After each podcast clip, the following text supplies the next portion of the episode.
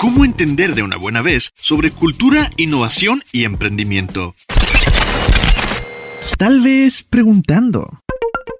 Urge un espacio para que profesionales con experiencia nos expliquen de manera sencilla estas cosas. Y seguir preguntando. Porque preguntando se llega a Roma.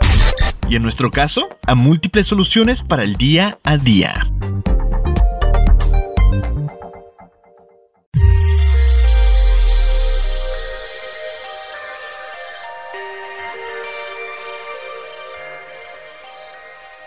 Bienvenidos y bienvenidas como cada semana a Preguntando se llega a Roma. Como saben, estuvimos un par de semanitas en receso por causas de COVID y retrasos en todo, como supongo que todo México, pero ya estamos de regreso. Nuestra querida Mary por ahorita no está porque le dio la bienvenida a nuestras dos nuevas participantes de Preguntando se llega a Roma a este mundo. Un beso y abrazo a Mary y a nuestras dos queridas bebés colaboradoras nuevas. Eh, esperamos tenerte muy pronto por acá. Te mandamos muchos besos, Mary.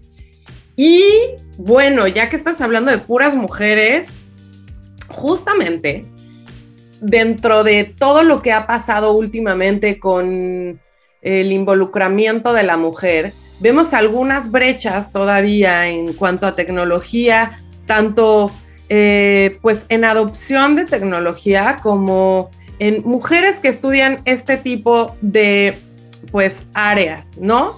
Y para esto quisimos invitar a unas grandes expertas que se llaman Luis Simón. Ellas forman una comunidad que se llaman Hijas de Internet y platican de tecnología, la nueva generación digital y todo lo que tiene que ver al respecto. Eh, pues bienvenidas, Lu y Mon, ¿cómo están? Hola, Fer, muchísimas gracias por la invitación. Estamos muy contentas de estar por aquí. Sí, así es, estamos muy contentas. Gracias por la invitación. Muchas gracias. Pues chicas, yo creo que ya podemos empezar un poquito para que nos platiquen cómo nació Hijas del Internet y cuál era el objetivo en un principio y pues si se fue, se fue cambiando este objetivo. Platíquenos. Claro que sí. Eh, Hijas de Internet nació como un podcast eh, en el que Luisa y yo queríamos pues conversar sobre eh, todo lo que nos estaba sucediendo en la pandemia, porque empezamos a utilizar nuestra computadora y nuestro celular casi todo el día. Era la única manera que teníamos para pues convivir con personas y comentar pues, pues esta situación tan extraña que nos tocó vivir a nuestra generación. Y dijimos, ¿por qué no hacemos un podcast? Y empezamos a compartir pues estas inquietudes que tenemos, en particular yo pues tenía este, esta inquietud de que no podía dormir en las noches porque me la pasaba pegada al celular y luego me daban las 3, 4 de la mañana y le comentaba a Luisa y me decía, no, pues yo también. Entonces dijimos, pues vamos a investigar qué podemos hacer, este, por qué nos está como cambiando la vida a todos. Y empezamos este podcast y, nada, pues lo lanzamos a las redes sociales y afortunadamente pues nos recibieron muy bien todas nuestras amigas de internet y eh, poquito a poquito pues el proyecto se ha convertido en más que un podcast. Claro. Este, si quieres, Luis, ya me están diciendo que tenemos que irnos a corte, pero ahorita que regresemos, nos platicas tú cuál era el objetivo en un principio y si este ha cambiado. Y también nos dicen un poquito de lo que hacen o si ya todo su enfoque está en hijas de Internet. Ahorita regresamos.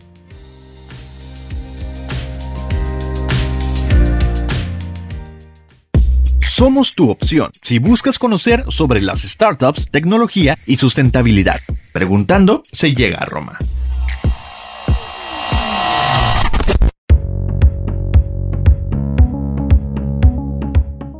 Ya estamos de vuelta en Preguntando se llega a Roma y nos quedamos con una pregunta que le estábamos haciendo a Luis en cuestión a cuál era el objetivo de Hijas del Internet. Ya nos platicó Mon que era un podcast para, para platicar de todo lo que estaba pasando a principios de la pandemia, que para todos ha sido un cambio rotundo, pero tú y Mon, para ti, diré Luis, para ti cómo empezó. Pues empezó como un proyecto entre amigas, un, juego, podríamos decirlo, un experimento más bien. Este, a Moni y a mí nos gusta mucho experimentar y, y tratamos todo el tiempo como de, ay, y si ahora subimos esto y si ahora lo hacemos así. Entonces, realmente, pues estábamos experimentando. no teníamos muy definidas muchas cosas, pero pues desde el principio como que conectamos mucho como equipo creativo y se puso muy padre. Y esa es la pregunta, ¿no? Y, y ahorita, ¿cuál es el objetivo? Pues seguimos experimentando, pero cada vez tratamos como de que nuestro contenido esté muy cuidado, este, tratamos de, de investigar mucho, de leer mucho de las cosas que compartamos, pues lo hacemos desde la responsabilidad de saber pues que nos están empezando a escuchar y a leer y a prestar atención eh, bastantes mm, personas, ¿no? Principalmente mujeres adolescentes que están buscando contenido en un tema más de autocuidado. Entonces, pues estamos muy contentas en ese, por ese aspecto. Qué padre. Oigan, ¿y qué hace cada una de ustedes? ¿Ya eh, tienen unas chambas parecidas a lo que hacen ahorita o ya se enfocan completamente en hijas de Internet? Em, pues yo soy analista de datos, bueno, soy economista y me dedico al análisis de datos eh, y toda mi experiencia profesional la, he hecho en organizaciones de la sociedad civil, específicamente haciendo análisis de datos de seguridad y justicia. Entonces, como verás, no tiene nada que ver con, con hijas de Internet ni con tecnología, pero justamente fue una de las razones por las que hicimos este proyecto, porque necesitaba un espacio en el que pudiera descargarme, porque pues en México la realidad de la seguridad y la justicia pues es muy cruda y es muy, este, muy deprimente. Y para nosotras decimos que, Luisa, que Hijas de Internet es nuestro lugar feliz. Ah, no lo dudo, pero pues análisis de datos sí tiene que ver con tecnología, ¿no? Al final... Eh, y, y, además estás analizando estos datos que seguramente están en Internet, todos los que los que estás buscando. Pero... Sí, claro, eh, afortunadamente he podido aplicar este conocimiento. Eh, próximamente vamos a lanzar una investigación sobre infancias y también pues este enfoque cuantitativo siempre está, pero eh, los temas, digamos, pues son distintos. Sí, sí, supongo que están pesados los que ves ahorita. ¿Y tú, Luis? Yo trabajo en una organización civil que defiende y promueve derechos de niñas, niños y adolescentes y principalmente pues estoy en el área de coordinación de proyectos de la organización en, una, en la región norte y, hago incidencia política. Igual, como dice luego a veces sí son temas pues medios rudos, el tema de la violencia hacia niñas, niños y adolescentes. Entonces, igual, eh, Hijas de Internet es ese espacio donde, donde puedo ser más creativa, pero también es verdad que pues tan solo, ¿no? La última investigación que vamos a hacer es, eh, que hicimos, perdón, es sobre infancias y adolescencias. Entonces, claro que Moni y yo, pues ahí está toda nuestra visión como politólogas, como economistas y pues nuestra experiencia profesional, claro que se ve ahí reflejada en Hijas de Internet. Se claro. sale. que luego platicaremos de ese tema que está, la verdad, súper denso, pero en otra ocasión, porque hoy no queremos que sea tan pesimista nuestro, nuestro programa justamente lo que hemos visto es que una parte de su enfoque es acercar a las mujeres a la tecnología y también ahorita, como dicen, también niños y adolescentes. Eh, pero, ¿qué, cuál es su objetivo? O sea, ¿es para utilizarla correctamente, para comunicar las oportunidades profesionales que hay en este sector? Yo, yo la sigo en varias redes sociales y veo que esto hacen. ¿Qué es lo que buscan con esta comunidad?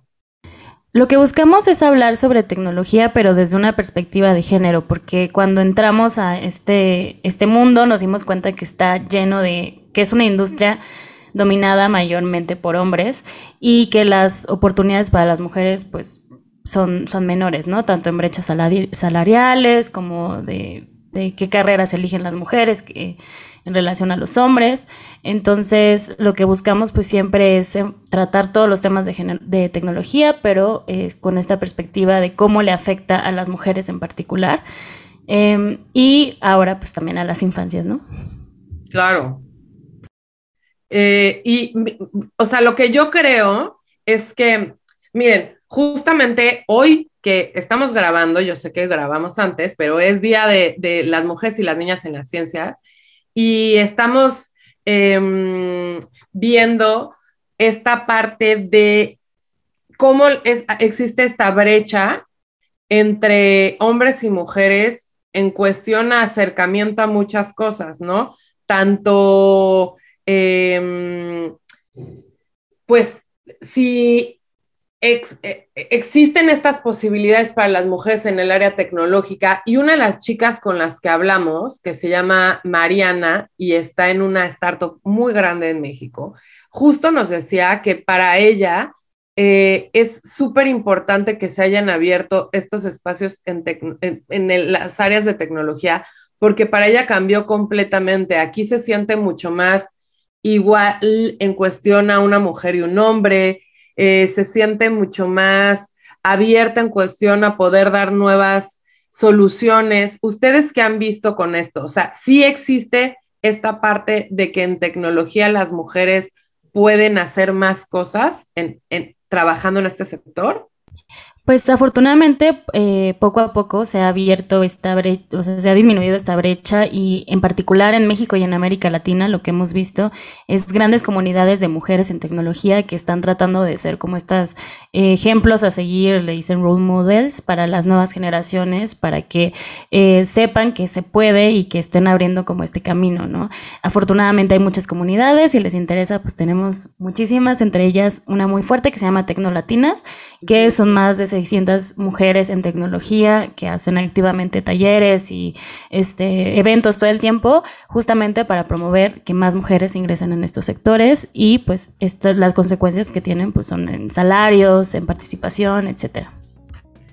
Vamos a tener que ir a un corte, pero yo les puedo decir, nosotros que trabajamos con mujeres y hombres en tecnología en general, que las posibilidades en este sector están muy impresionantes. O sea, yo nosotros hacemos reclutamiento y literalmente ganan cinco veces más que una persona en otro sector sin ningún, o sea, eh, incluso podrían estudiar un bootcamp, que luego hablaremos en otra ocasión de esto, y no estudiar una carrera y, e involucrarse en el área tecnológica.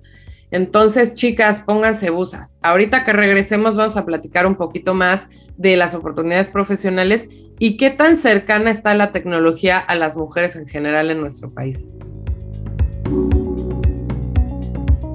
Preguntando se llega a Roma. Te acercamos a las y los expertos que son referente de su campo profesional en México.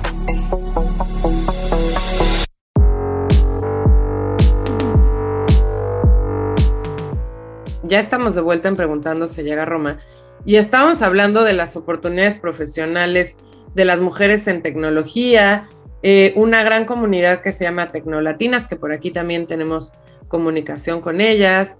Eh, y, una parte del enfoque también es acercar a las mujeres a la tecnología, no solo para trabajar, sino para que sean una herramienta que pueda solucionar cosas. ¿Ustedes cómo lo ven, tú, Luis? Eh, ¿Qué han hecho en, este, en esta cuestión o con quién han platicado?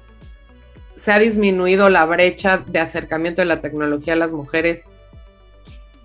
Bueno, a mí me gustaría aclarar que obviamente se ha hecho más pequeña, ¿no? O sea, si nos ponemos a pensar, las mujeres antes ni siquiera podíamos estudiar.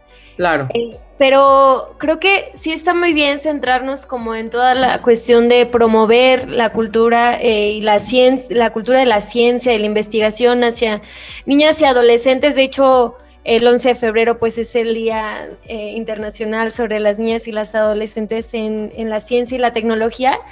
Pero aquí también como que vale la pena mucho hablar que hay otros factores estructurales que que permiten y que hacen posible que exista esta brecha, ¿no? Y mucho tiene que ver, pues, que y lo, ponemos en un hilo de Twitter que se hizo un poco famoso, eh, donde Mon eh, explica una investigación del Instituto Mexicano para la Competitividad, IMCO, donde dónde están las científicas, ¿no? Las brechas eh, de género en las carreras en este tipo de carreras se habla que la falta de representación femenina hacia niñas y adolescentes, pues este, este, tipo de asociadas a estereotipos de género, la falta de modelos a seguir, ¿no? Por eso creo que son tan importantes todas estas comunidades eh, de mujeres que cuentan, ¿no? Cómo, cómo ha sido su proceso, cómo le han hecho, esto que tú decías, ¿no? Que tal vez los salarios son mejores y todas estas cosas pues incentivan a que niñas y adolescentes decidan dar ese paso y también si no hablamos como de, de toda esta economía de cuidados que está siempre eh, también las mujeres y las adolescentes son quienes experimentan ese tipo de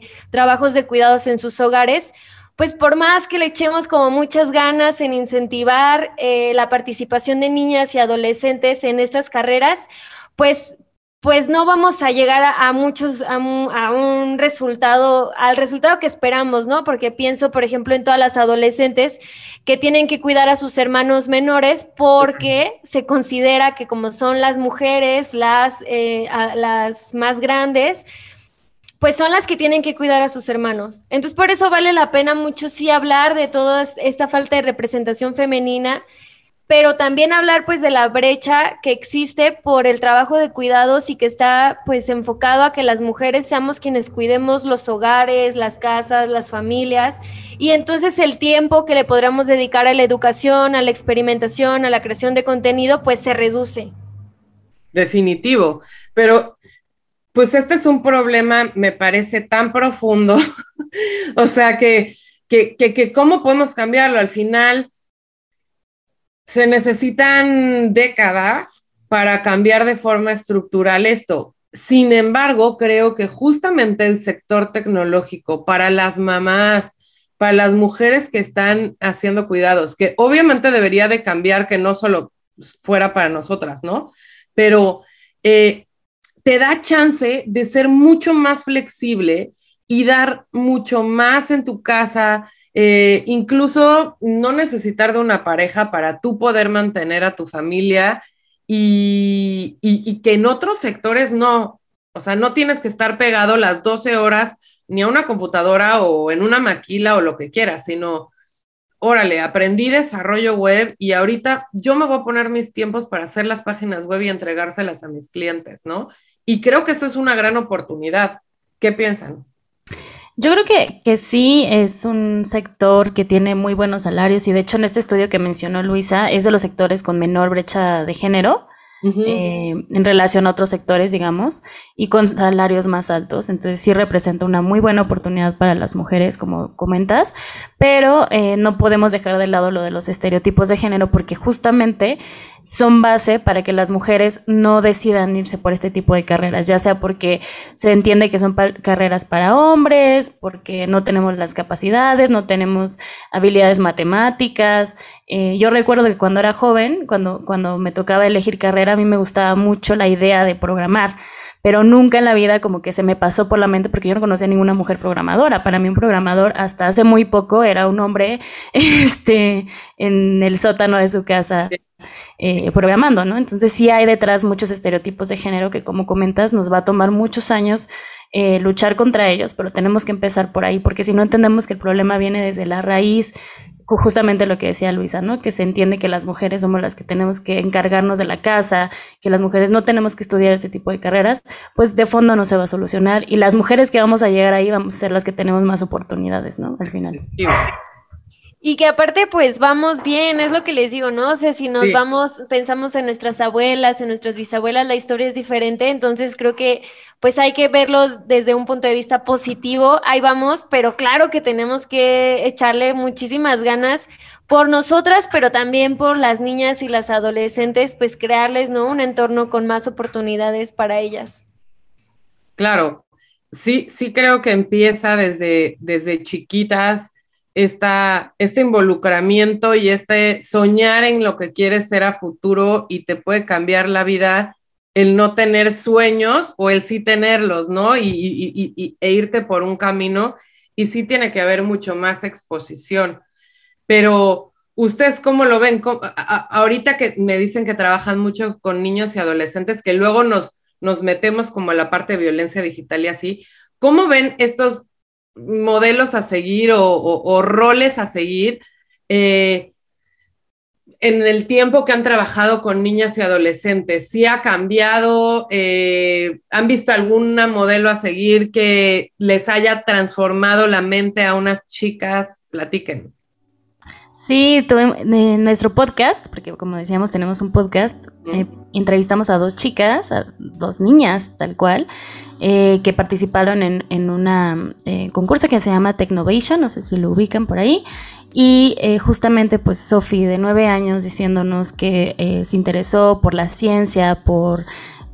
pues mujeres científicas que ha tenido el contacto y justamente pues estos challenges pues las incentivan y conocen gente y conocen mujeres. Entonces, yo creo que sí, que sí es, hay un escenario positivo y que justamente lo que tratamos de hacer Luisa y yo, aunque no somos mujeres en STEAM propiamente, eh, porque somos más científicas sociales, es la verdad, lo que tratamos de hacer es ser un megáfono para que llegue este mensaje pues a todas las mujeres y niñas que están ahí, ¿no? Esperando a escucharlo.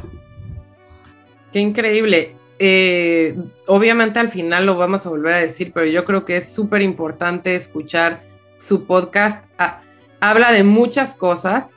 Eh, como, como yo siempre les recomiendo, los podcasts son para que elijan el capítulo que a ustedes les interese. Hay veces, no te tienes que echar todo el podcast, hay, hay temas que no van a ir contigo, pero si ustedes le pueden compartir a las niñas y adolescentes esto, e incluso a mujeres adultas que quieren cambiar su vida completamente, creo que ahí hay muchas respuestas de entrevistadas con las que han platicado. Ya nos tenemos que ir un corte otra vez, pero ahorita que regresemos vamos a hablar un poco de la seguridad cibernética y el acceso a la información y todo lo que está pasando con la violencia digital y las mujeres y niñas y adolescentes, que yo sé que no es la mejor parte de esta plática, pero creo que es algo que se tiene que hablar. Ahorita venimos.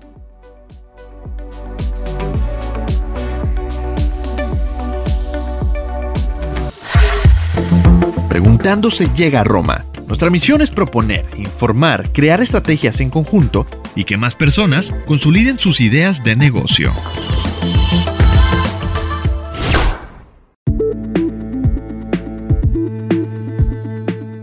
Ya regresamos a Preguntando se llega a Roma y estábamos platicando de qué es lo que ha pasado en cuestión a a seguridad cibernética, violencia digital y todo lo que tiene que ver con niñas y adolescentes.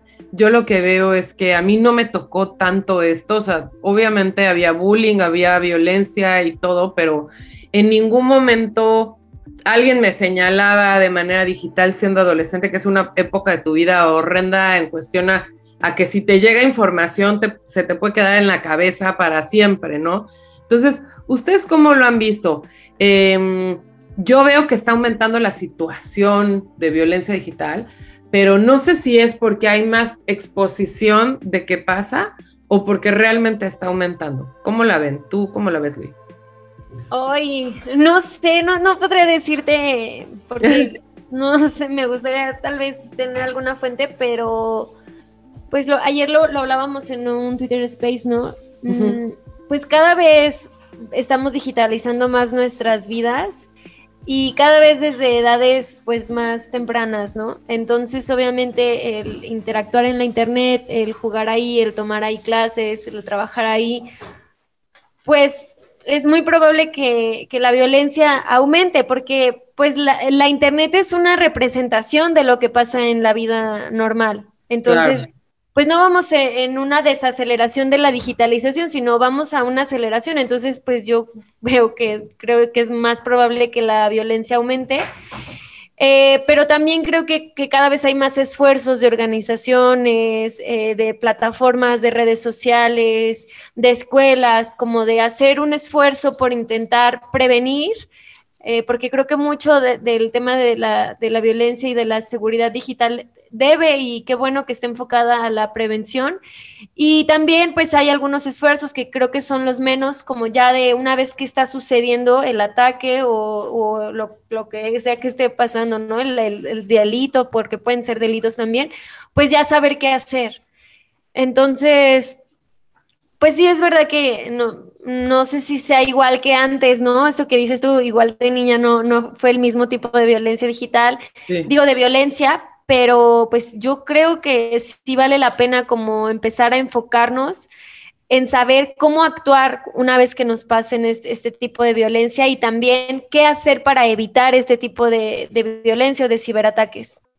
yo estoy completamente de acuerdo con lo que dices, Luis. De hecho, eh, me parece súper relevante, aunque no, no, no, se vea tan, tan importante, pero lo que tiene que ver con la ley Olimpia es algo histórico. Esa chica que hizo esta ley para, para todo lo que tiene que ver con, eh, pues, violencia digital, no sé cómo se describa, pero el punto es que incluso por eso hay personas que ya han estado en la cárcel gracias a, gracias a eso. Entonces, pues claro que sí creo que hay avances. ¿Tú qué piensas, Mon? Lo que creo es que lo que decíamos con Luisa, ¿no? Internet es un reflejo de la sociedad y tristemente en México tenemos un problema de violencia de género eh, pues muy marcado, tenemos casos muy fuertes de feminicidios, de violencia familiar y evidentemente pues todo esto se traslada a lo digital, ¿no?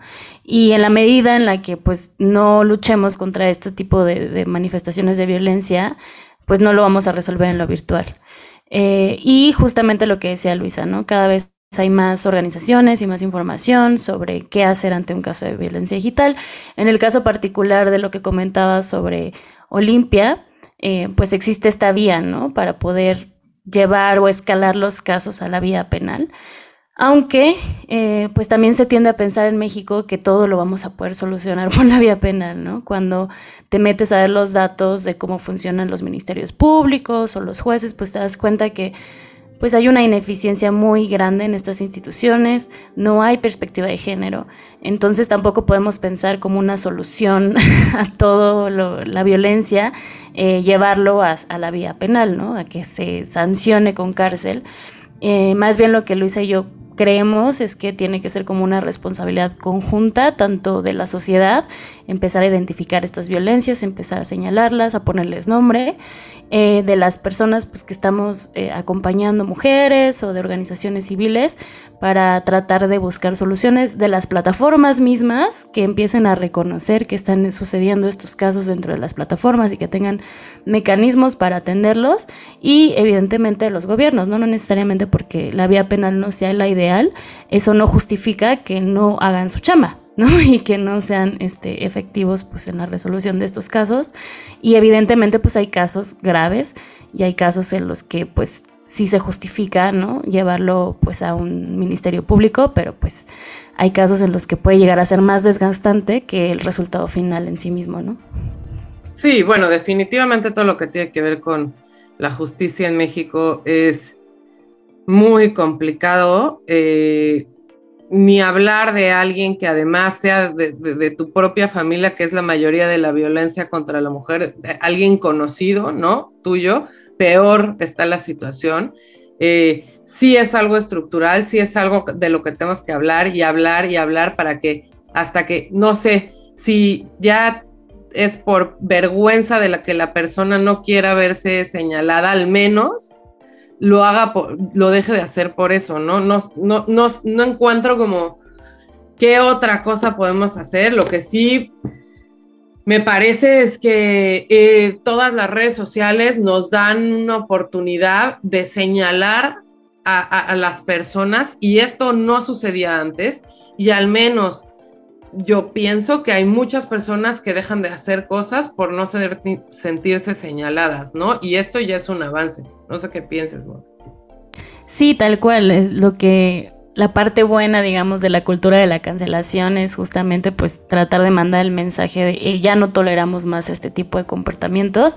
Ahora siempre viene como la siguiente pregunta, ¿no? ¿Qué hacemos después de cancelar a alguien o de, señalar a alguien? Esa pregunta pues no, tengo la respuesta aún, pero sí es cierto que las redes sociales pues son ese mecanismo que nos ayudan a, a señalar conductas que ya no estamos dispuestas y dispuestos a tolerar, ¿no? Claro, pues ahorita que regresemos, vamos a hablar un poquito qué ha mejorado gracias a la digitalización de estos últimos dos años que han sido exponenciales, gracias a que nos guardamos en nuestra casa al principio. Y también si ha habido más acceso a la información, ha habido resultados. Ahorita venimos.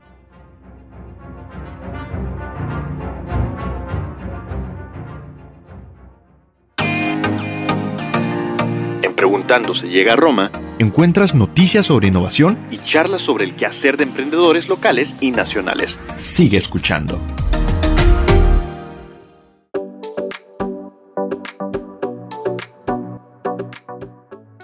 Ya estamos de vuelta en Preguntando si llega a Roma. Y bueno, estamos hablando un poquito de que la cultura de la cancelación de cierta forma ha ayudado, eh, pues, para hacer algunas limitantes para estas personas que siguen siendo violentas contra las mujeres. Pero ustedes qué han visto, sobre todo en los últimos dos años, a partir de la pandemia, que todo se ha exponenciado en, cuestión digital, eh, ha habido avances, por ejemplo, en acceso a la información por parte de las mujeres, eh, no sé, en denuncias con resultados. ¿Qué, han visto que ha cambiado o mejorado en, en cuestión a las mujeres y, la digitalización? Bueno, eh, la verdad es que yo tampoco tengo la respuesta así como para las mujeres, pero al menos en las comunidades que, hemos estado, que estamos Mon y yo, pues yo veo cada vez más participación de mujeres como generadoras de contenido, más que solamente como consumidoras, y creo que eso es algo muy positivo. Y algo que también yo veo es que pues se ha creado como mucha colaboración entre comunidades, entre desarrolladoras, investigadoras, diseñadoras y cada vez pienso como en, todos estos espacios donde mujeres que están haciendo cosas, que están trabajando, colaborando, pues se encuentran, ¿no? Y pienso un poco en, en este podcast, ¿no? De preguntando si llega a Roma, que somos puras morras aquí mm. preguntándonos cosas y como este espacio pues yo creo que cada vez hay más y eso se me hace muy positivo. Eh, pienso también en un evento que hace Tecnolatinas cada año, Cumbre de Comunidades, donde se reúnen muchísimas, o sea, ni siquiera me acuerdo, pero creo que son más de 200 comunidades. Y bueno, esas cosas se me hacen chidísimas, porque aparte no, nos... ¿Perdón? Claro, claro, sí, ah, sí, No son solamente personas, eh, comunidades de México, ¿no? Ya son de todo, de, América Latina o algunas latinoamericanas que están en Europa y digo, wow, o sea, neta la internet, este, tener acceso a la internet no es solo tener acceso a esta red de redes, no es tener acceso a un montón de oportunidades y por eso Moni y yo siempre tratamos como de abordar lo que la Internet es un facilitador de derechos humanos, ¿no? Te permite crear conexión con otras personas, te permite acceder a otras oportunidades, a la educación, a la libertad de expresión, al libre desarrollo de la personalidad. Y por eso pues es tan importante que niñas, adolescentes, eh, mujeres, todas las personas pues puedan tener el acceso al Internet, ya decidirán si quieren o no quieren, pero pues sí sería muy positivo, ¿no? Que cada vez habláramos más de esta brecha eh, digital, que este, es la, principal, o sea, la primera de todas las dimensiones, que es el no tener acceso a la Internet o a, las tecnologías. Claro.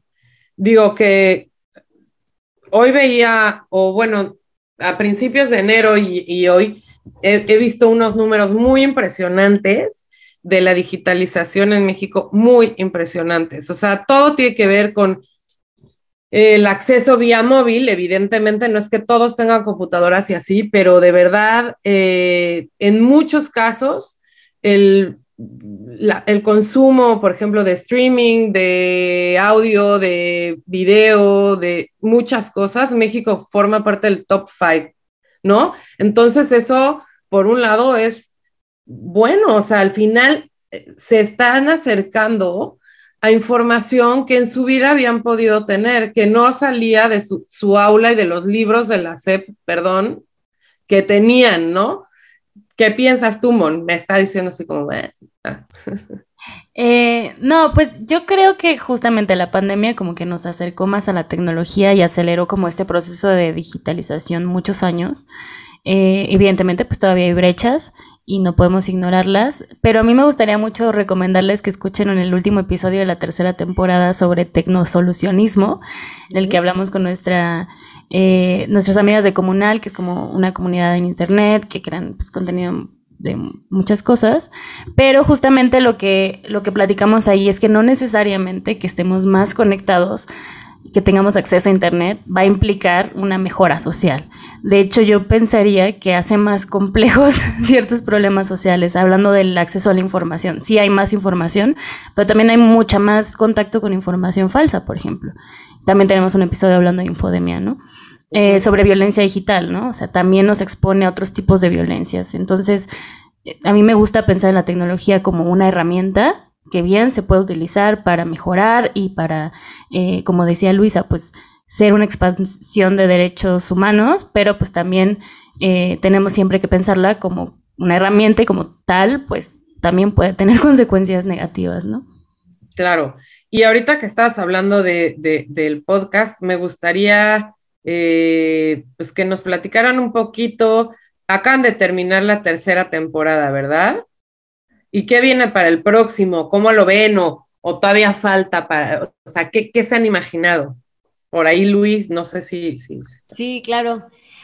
Pues mira, vamos a presentar los resultados, los hallazgos de una investigación que hicimos en el marco de la iniciativa de líderes LACNIC, que son líderes en Latinoamérica que están Ah, en temas de gobernanza de la Internet y estuvimos trabajando el año pasado esta investigación. Es sobre eh, cómo experimentan niñas, niños y adolescentes la Internet eh, hicimos una metodología mixta, un poco de análisis estadístico que la Monse lo aventó, y también como algunos ejercicios de etnografía con niñas, niños y adolescentes de León y de San Cristóbal de las Casas Chiapas. Entonces está muy padre eh, las cosas que encontramos, mucha información muy valiosa, entonces vamos a estamos ya este, en, ese, en eso de, empezar a, compartir todos los hallazgos en formato podcast, algunos, y otros, bueno, con imágenes en nuestras redes sociales. Y también, pues ya estamos empezando a, poner fecha para la cuarta temporada, porque esta de niñas, niños y adolescentes, pues sería una temporada especial. Ok. Eh, y bueno, pues ahí estamos, como que hemos participado este año en un montón de, de, cosas que nos han invitado a colaborar, conocido un buen de personas que luego, pues también, este, como tenemos nuestros trabajos, no, no podemos tampoco dedicarle tantísimas horas porque, pues sí, sí necesitamos dormir. ni, me digan, ni me digan, ¿eh? que yo hay veces que no, no, quise, no quiero tirar la toalla de todos los, de todos los pues proyectos que tenemos por acá, pero yo creo que el podcast es algo súper importante, justamente hablando de las estadísticas. Eh, en México, el 35% de los usuarios de Internet, aproximadamente salieron, salieron así los datos, escuchan mensualmente al menos un podcast. Entonces, imagínense, o sea, la cantidad de personas que podemos llegar y con estudios tan interesantes como el de ustedes, que son bien específicos y que si no estuvieran como en esta red de comunidades, difícilmente se podría llegar, ¿no? O sea, dudo que ustedes hayan pensado, a ver, vamos a pensar en las personas de León y de San Cristóbal de las Casas y hacer un estudio, sino se fue dando, supongo. ¿Qué piensas, Mon?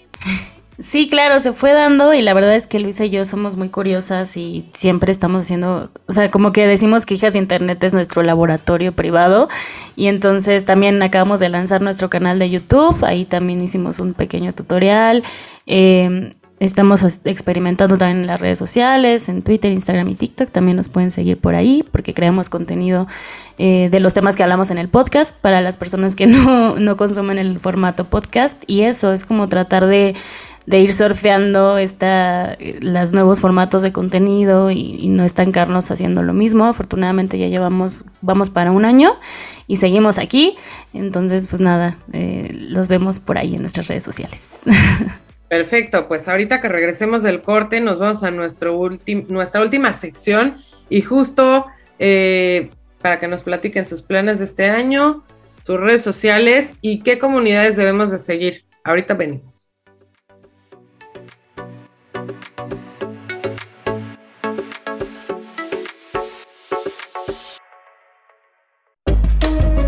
programa entretenido, pero cargado de información útil.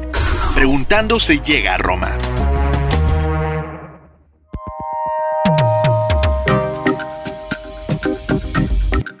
Ya estamos de vuelta en la última sección de Preguntando se llega a Roma de este programa que ha estado increíble. Y pues ya nos estaban platicando un poquito de los planes del podcast, pero en general, ¿cuáles son los planes de las hijas eh, de Internet para este 2022? ¿Qué esperan lograr este año? Y pues platíquenos de sus redes sociales, qué comunidades seguir, de todo.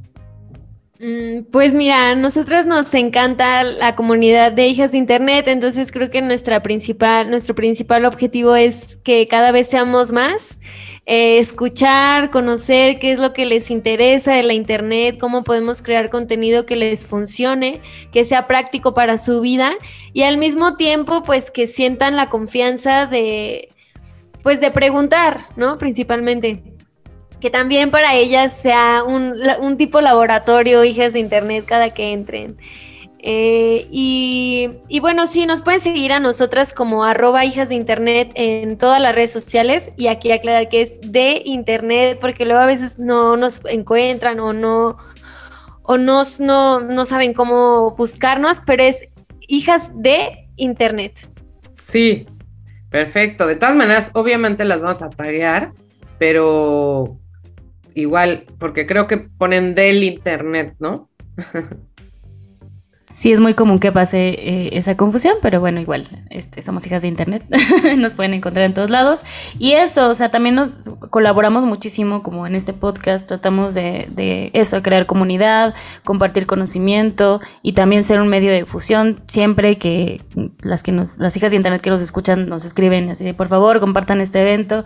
Y pues si de algo tenemos como este medio, pues tratamos de, utilizarlo para hacer difusión de otros proyectos, para conocer más hijas de internet, conectar y pues crear comunidad, como decía Luisa. Perfecto, chicas. Mm, y por último, ¿qué otras comunidades nos recomiendan para mujeres, niñas y adolescentes eh, a las que se puedan unir, puedan seguir? ¿Cuáles, aparte de Tecnolatinas, que también nosotros aquí las seguimos? Hay muchísimas. Podemos empezar por Cultivando Género, que últimamente hemos tenido mucho contacto con ellas. Son unas chicas de Aguascalientes y hacen acompañamiento en casos de violencia digital. Eh, Luchadoras, que también es una ONG que sigue casos de violencia digital. Em, también está Navega Segura, que ellas también tienen un podcast sobre eh, bienestar digital y ciberseguridad. Em, no sé, Luisa, ¿tú tienes en mente alguien Sí, están, la, bueno, ya habíamos hablado de ellas, las Tecnolatinas, que es una comunidad grandísima de mujeres que están en, en tecnología. Em, Hay un montón. Órbitas es, de Baja California, eh, no sé, creo que es donde Baja California. Eh, Technovation también tienen, eh, esas son eh, especializadas para niñas que hacen como eh, hackatones y un montón de eventos. Comunal, donde están nuestra Alex. Comunal, Hackwoman. Em, pues más bien síganos y nosotros ahí seguimos a toda la bola y se las podemos compartir sin problema. Perfecto, chicas. Pues nos encantó que nos visitaran el día de hoy. La verdad es que creo que es como sea, su comunidad es el principio de la búsqueda de muchas mujeres, niñas y adolescentes en encontrar mejores oportunidades laborales, de vida, sociales y de todo. Y, creo que eso puede hacer que mejore incluso el país en general, ¿no? Entre más oportunidades tenga una mujer, menos va a querer ser sometida a violencia digital, ni tampoco sus, va, a someter a sus amigas, ni nada. O sea, como que sí se crea esta comunidad de puras mujeres ayudándonos unas a otras a mejorar nuestro entorno. Y pues mil gracias por este espacio para todas estas chicas. Les agradecemos muchísimo. Em, Mon, Luis, ¿alguna otra cosa que quieran decir? Ay, agradecerte el espacio, estuvo muy chido. Gracias por las preguntas. Sí, tocamos todos los temas que nos encanta hablar y yo creo que nos pudimos haber quedado más tiempo aquí platicando de miles de cosas. Muchísimas gracias por el espacio. Muchas gracias, chicas. Espero verlas pronto de nuevo. Eh, como siempre, un saludo a Eri, nuestro productor. Muchas gracias a nuestra querida Eve que hoy nos estuvo ayudando también con la producción. Besos a, a Mary que está en su casita con nuestras dos nuevas preguntonas. y pues nos vemos como cada semana aquí en, en Preguntando se llega a Roma. Y recuerden que nos pueden seguir en todas las redes sociales como Preguntando Podcast. Bye. Chao, mil gracias.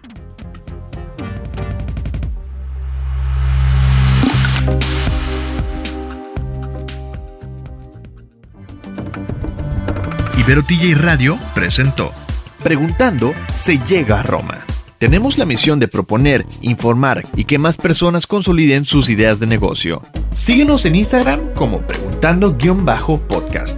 Ahí atenderemos tus dudas y sugerencias.